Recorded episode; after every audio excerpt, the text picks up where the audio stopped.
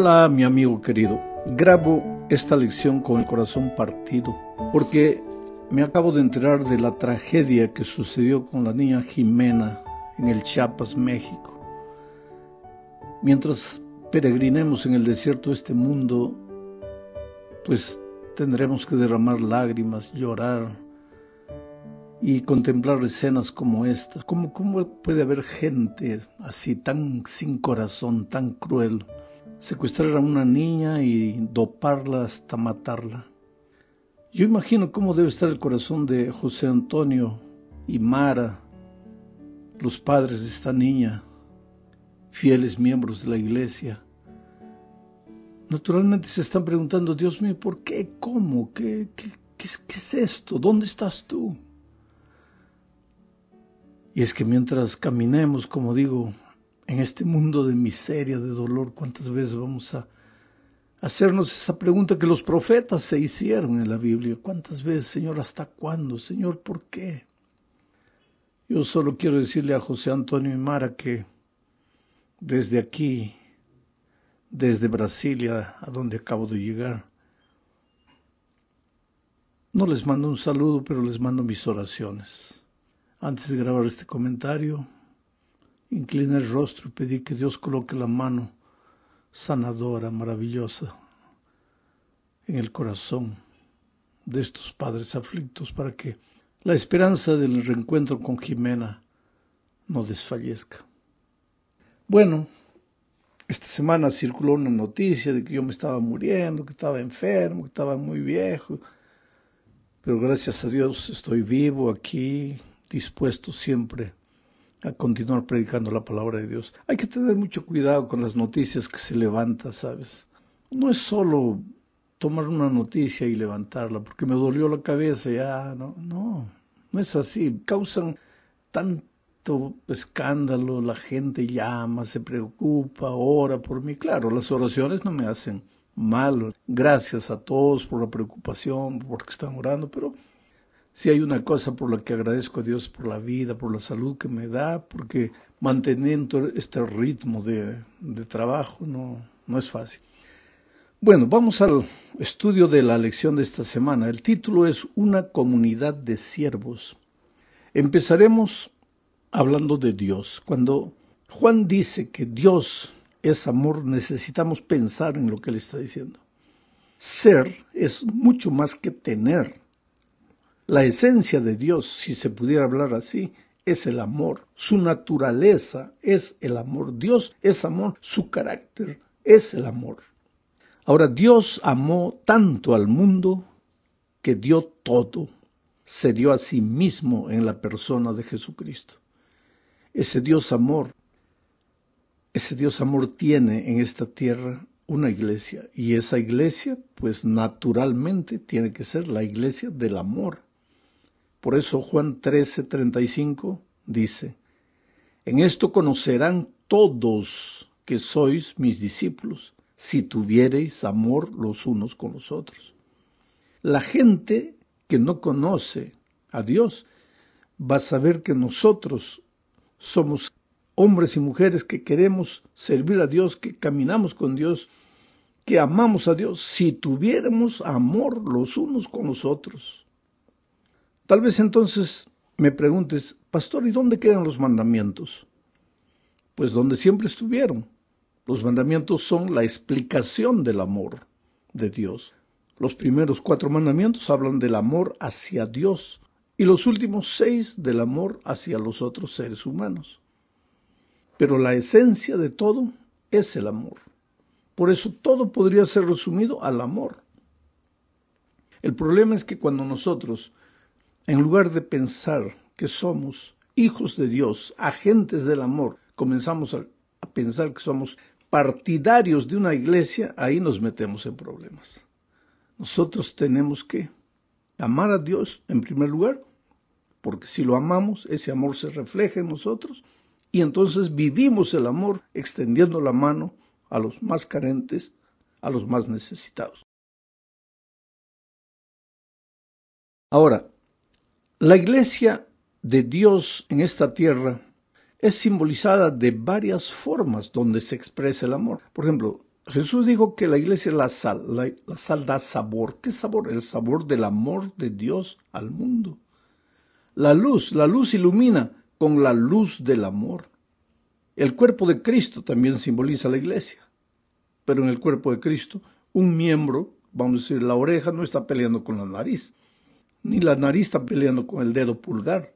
El cuerpo es unido, hay amor dentro de la propia iglesia, dentro del cuerpo de Cristo. Otra figura para la iglesia es el perfume de Cristo. Somos el perfume de Cristo. ¿Qué olor exhala Cristo? El olor del amor. Somos los embajadores de Cristo. Ahora, si Dios es amor y nosotros somos sus embajadores, pues entonces nosotros somos agentes del amor. ¿Y qué significa todo esto?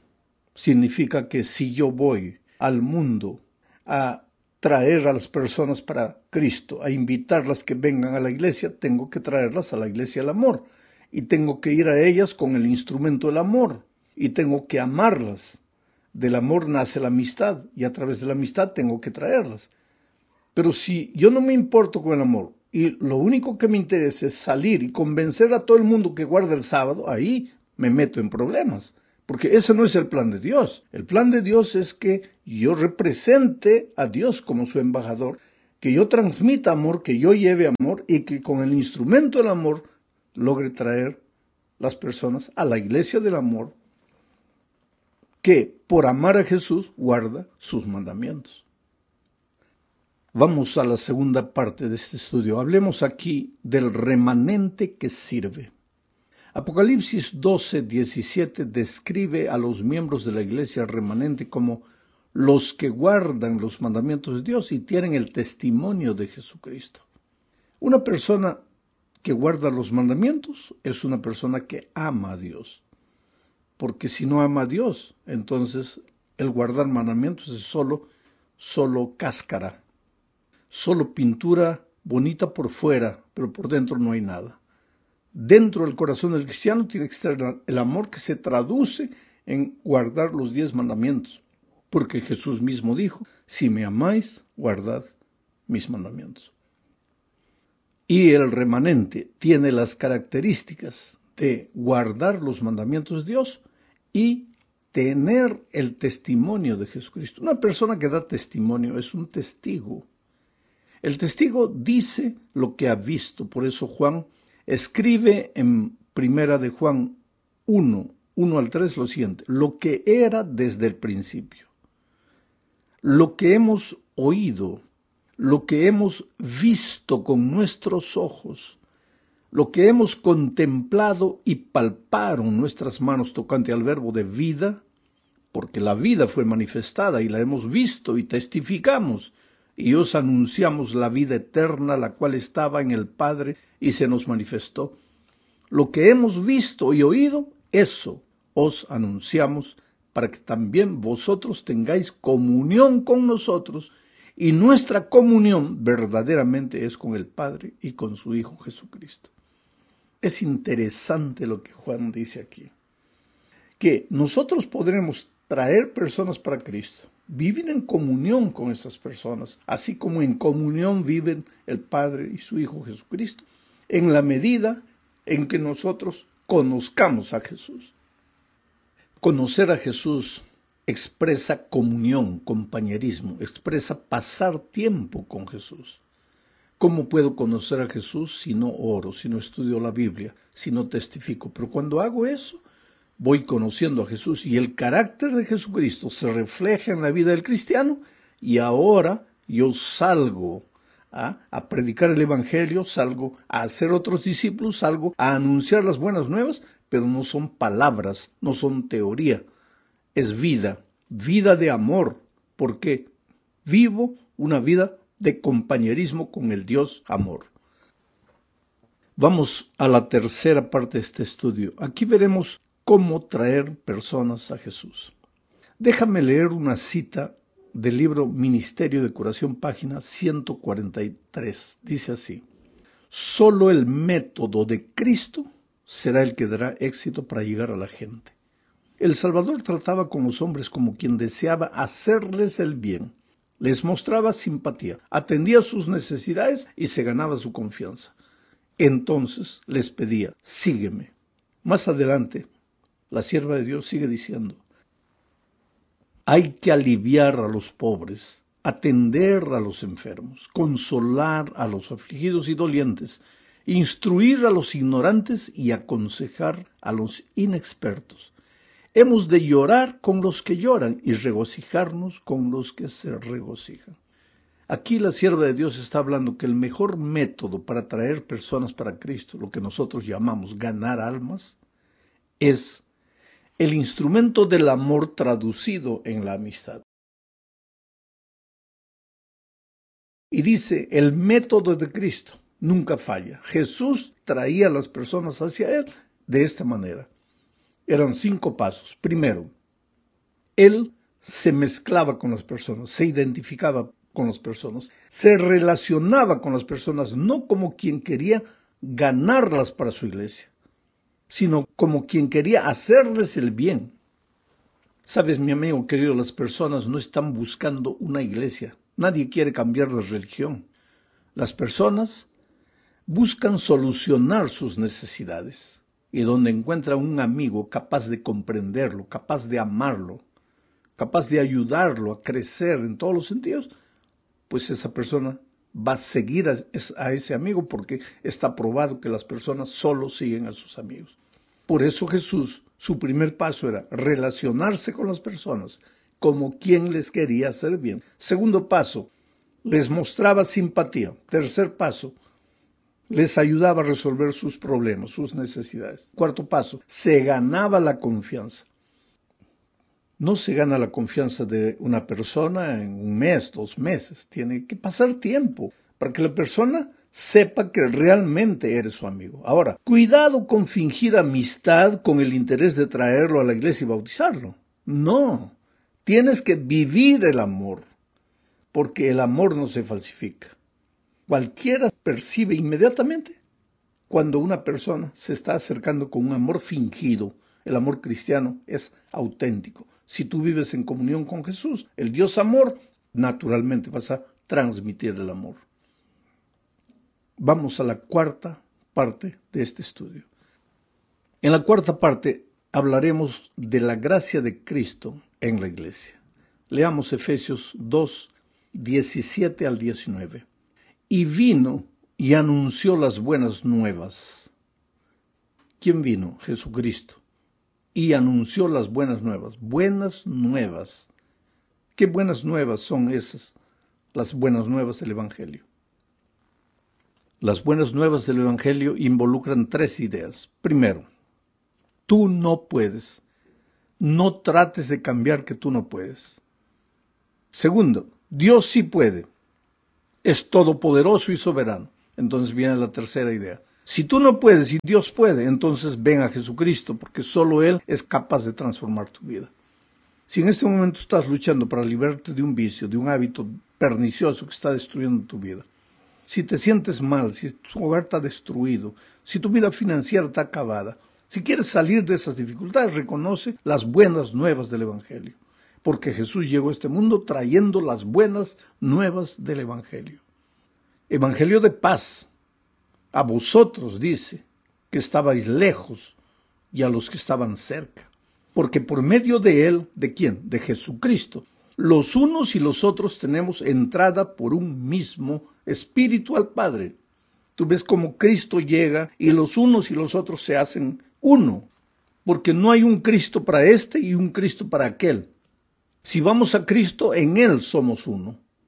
Sigo leyendo el texto. Así que ya no sois extranjeros, ni advenedizos, sino ciudadanos de los santos y miembros de la familia de Dios Oh querido, la familia de Dios es una familia donde todos debemos vernos como iguales por un simple motivo. Todos éramos pecadores que encontramos a Jesucristo, fuimos salvos únicamente por la gracia, aceptamos el perdón, la nueva vida en Cristo y ahora formamos parte de una familia de pecadores arrepentidos que caminan el camino del desierto de esta vida En esa caminata como iglesia debemos amarnos y debemos saber que estamos en la iglesia únicamente por la gracia de Cristo.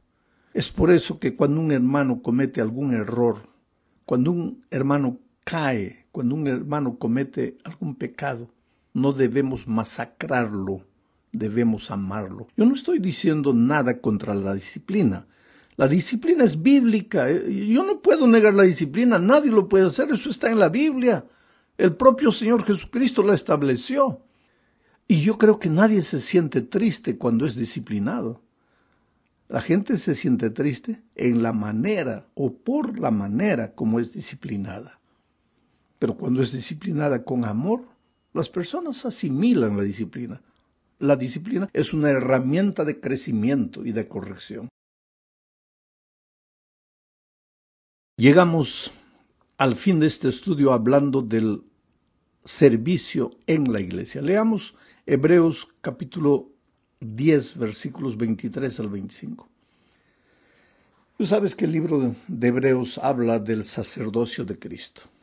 Habla de los héroes de la fe, especialmente el capítulo 11. Ahí desfilan los héroes de la fe de todos los tiempos. Pero leamos el texto de hoy. Mantengamos firme sin fluctuar la profesión de nuestra esperanza. Aquí está el primer pensamiento mantengamos firme sin fluctuar la profesión de nuestra esperanza. La hoja del árbol fluctúa, no se mantiene firme, es llevada del viento de un lado para otro, pero la roca se mantiene firme.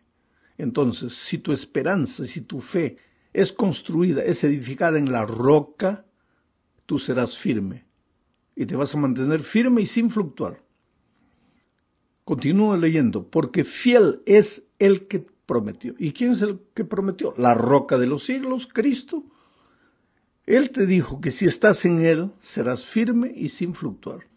Continúo leyendo. Y considerémonos unos a otros para estimularnos al amor y a las buenas obras. Ah, cuando estamos fundados en Cristo, arraigados en Cristo, eh, así cuando nuestra fe, el fundamento está clavado en Cristo, entonces nuestra fe va a ser una obra que nos va a estimular al amor y a las buenas obras. Ese amor en favor de los semejantes, esas buenas obras en favor de los semejantes, de Dios y de los semejantes. No dejando de congregarnos como algunos tienen por costumbre, sino exhortándonos, y tanto más cuando veis que aquel día se acerca. Queridos, vivimos en los últimos tiempos de la historia de este mundo. Con esta lección estamos llegando al fin del trimestre. El tema fue una iglesia que sirve. ¿Por qué? Porque corremos el peligro de espiritualizar demasiado la vida humana. Porque el ser humano no es solo facultad espiritual, él tiene una carne, él tiene un cuerpo.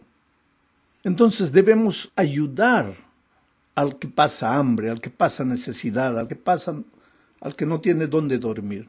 La iglesia tiene que hacer eso, pero el, el peligro es que la iglesia solo se preocupe por eso y se transforme en una iglesia social y deje de ser una iglesia que camina por el desierto, pero no para vivir en este desierto, sino hacia la Canaán celestial.